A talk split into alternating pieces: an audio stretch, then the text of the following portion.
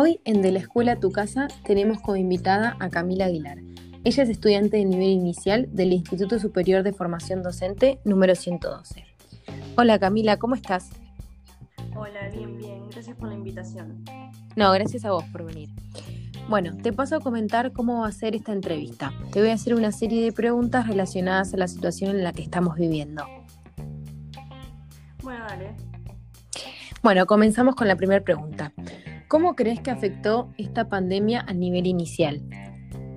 Desde ya yo creo que es eh, uno de los niveles más afectados, porque los niños de 3 a 5 años necesitan de la educación inicial, ya es la primera etapa en la trayectoria escolar de todos los niños y niñas que aseguran los aprendizajes presentes y futuros mediante propuestas educativas.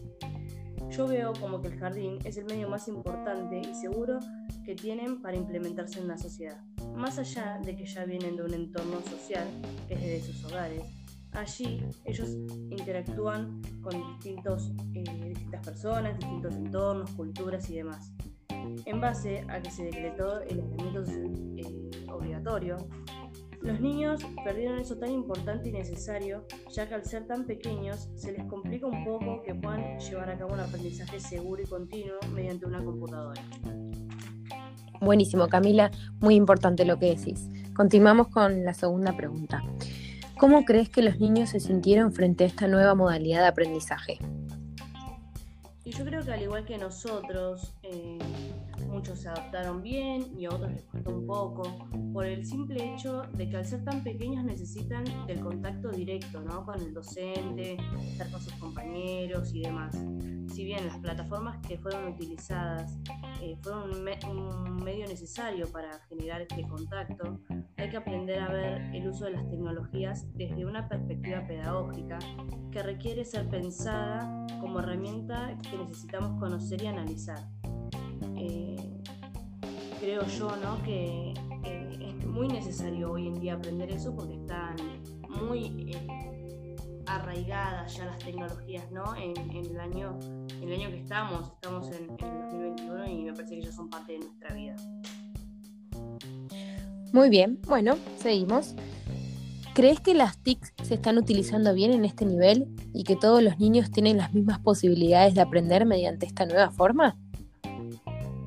Bueno, como bien dije eh, anteriormente, es importante aprender a buscar las nuevas tecnologías y poder darles un buen fin, ¿no? Si bien tanto Zoom como Meet, como Meet, perdón, eh, fueron aplicaciones difíciles de utilizar, ya que los niños al estar en sus casas se distraen con mayor facilidad a la hora de un encuentro o bien de cómo quien dice, ¿no? Eh, están los otros o los niños excluidos de la sociedad que, bueno, que no tienen las posibilidades que tenemos todos de aprender.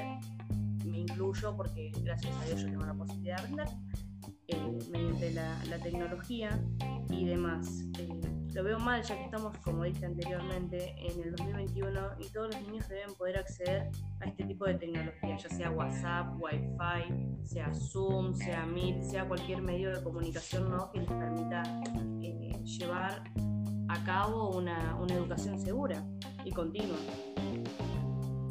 Así es. Em, bueno, ¿cómo crees que se van a utilizar las TICs en un futuro eh, en este nivel, en el nivel inicial, no?